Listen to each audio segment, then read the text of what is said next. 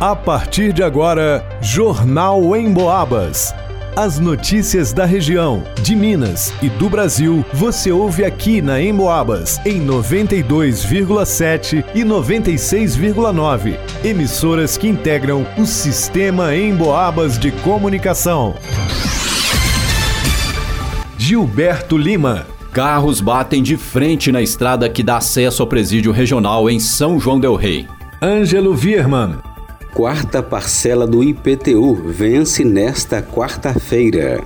Alisson Reis. Bombeiros são acionados para incêndio em caminhão no bairro de Matozinhos. Isabela Castro. Polícia Militar de São João del Rei lança cartilha com dicas de segurança para o final de ano.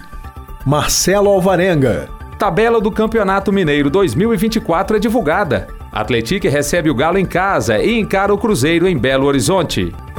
Jornal em Boabas. Uma batida entre dois veículos foi registrada na manhã de hoje na estrada de acesso ao presídio regional de São João del Rei. De acordo com o Corpo de Bombeiros, três vítimas ficaram feridas, entre elas um homem de 40 anos que estava preso às ferragens de um escorte azul.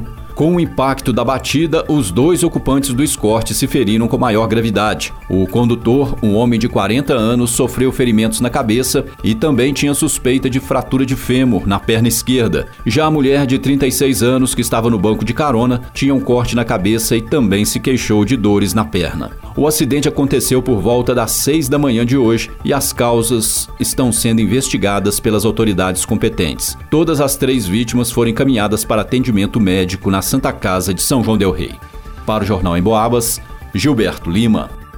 Vence nesta quarta-feira, 13 de dezembro, a quarta parcela do pagamento do IPTU, Imposto Predial e Territorial Urbano de São João Del Rei. Esta é a última parcela do imposto municipal neste ano. Originalmente, o vencimento da primeira parcela, ou a única, seria em maio. Haveria um desconto ali. Só que foi prorrogado para junho, prorrogado mais uma vez para julho, outra vez para agosto e finalmente setembro, ou seja, foi prorrogado aí por quatro vezes. Quem ainda não recebeu o boleto do pagamento ou no caso de terrenos não edificados, basta acessar o site iptu.sãojoãodelrei.mg.gov.br. Aí também é possível solicitar a segunda via do documento.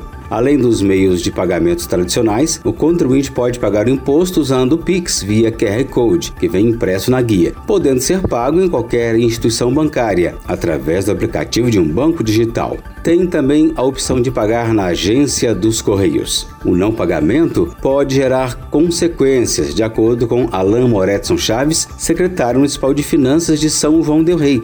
Quem não paga o IPTU incorre na inscrição de dívida ativa. Pode ser executado judicialmente ou protestado via cartório. Qualquer dúvida, qualquer negociação, pode ir até a Secretaria Municipal de Finanças, que fica na Avenida Ministro Gabriel Passos, na esquina com a Avenida Eduardo Magalhães, próxima à Ponte da Cadeia. Informações também pelo 3379 2944. Para o Jornal em Boabas, Ângelo Virma. O Corpo de Bombeiros de São João del Rei foi acionado para combater as chamas que surgiram na parte da frente de um caminhão baú próximo ao semáforo da rua Tomé Portes del Rei, esquina com a Avenida 7 de Setembro, no bairro de Matozinhos, em São João del Rei. O episódio aconteceu por volta das 10 e meia da noite da segunda-feira, 11 de dezembro. Vídeos e fotos de moradores do local registraram o incidente. Pelas imagens, divulgadas nas redes sociais da Rádio Emboabas, no Facebook e Instagram, percebia-se que se tratava de um caminhão com carregamento de cenoura. Josiane Reis, uma das moradoras daquela região, relatou o susto que teve ao ouvir uma explosão no local. Então, era por volta de 10 horas mais ou menos, 10 e 10 e 20 mais ou menos, ouvi um estouro grande. Aí achei que era pneu de caminhão, né? Que estourou naturalmente. Aí, quando vi, cheguei lá na, na varanda aqui de casa, tava aquele fumacê danado. E o caminhão já tava em chama pé da roda ali. Não sei se a roda esquentou, estourou o pneu. Aí a chama foi ficando alta e ficou com medo de ir pro tanque de gasolina e o caminhão explodir. Aí foi um estrondo grandão. até tremeu a casa. Tá, um barulhão esse. Aí o pessoal começou a pegar o extintor de incêndio para ajudar a ver se apagava, né? Quando veio, começou a vir extintor para ajudar, e o pessoal já chamou os bombeiros, aí rapidinho os bombeiros chegou. De acordo com o Corpo de Bombeiros, uma das possíveis causas do fogo pode ter sido uma pane no sistema de freios na região do eixo central do caminhão. O motorista do caminhão passa bem. O veículo foi guinchado e a carga transportada por outra carreta que chegou ao local. O impacto do estouro do pneu chegou a provocar a quebra de vidros de uma residência naquela região. Para o jornal Em Boabas, Alisson Reis.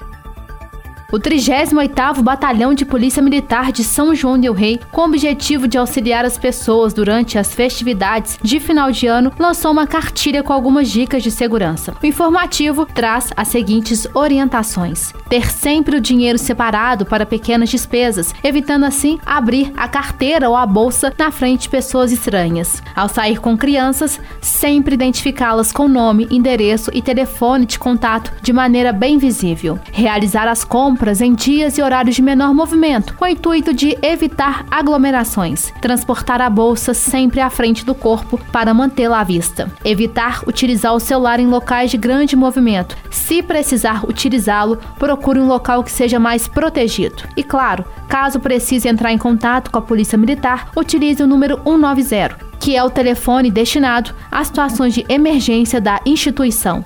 Para o Jornal em Boabas, Isabela Castro. A Federação Mineira de Futebol, FMF, divulgou a tabela do Campeonato Mineiro 2024. O Atlético, que está no grupo C ao lado de América, Democrata de Valadares e Patrocinense, começa sua campanha em casa. O primeiro confronto será contra o Ipatinga na quarta-feira, dia 24 de janeiro. Na sequência, o Esquadrão de Aço encara o Cruzeiro no Mineirão e o Tombense no Almeidão. Voltando a seus domínios, o esquadrão recebe o Galo dia 7 de fevereiro, quarta-feira, em plena semana do Carnaval. Após o confronto com o Galo, o Atlético segue para Nova Lima, onde duela com Vila Nova. O sexto jogo será em casa contra o Pouso Alegre. Na penúltima partida, a equipe alvinegra vai ao Triângulo Mineiro jogar contra o Uberlândia. Fechando a primeira fase, o Atlético enfrenta o Itabirito em casa, na Arena Sicredi no dia 2 de março. O recurso de ajuda em vídeo e arbitragem, o VAR, estará presente em todos os jogos. Lembrando que, de acordo com o regulamento do Campeonato Mineiro 2024, na primeira fase, os times de um grupo enfrentam somente as equipes dos outros dois grupos. Serão oito rodadas nesta primeira etapa. Avançam para a semifinal o líder de cada grupo, além do melhor segundo colocado dos três grupos da competição. Para o Jornal em Boabas, Marcelo Alvarenga. Termina aqui Jornal em Boabas.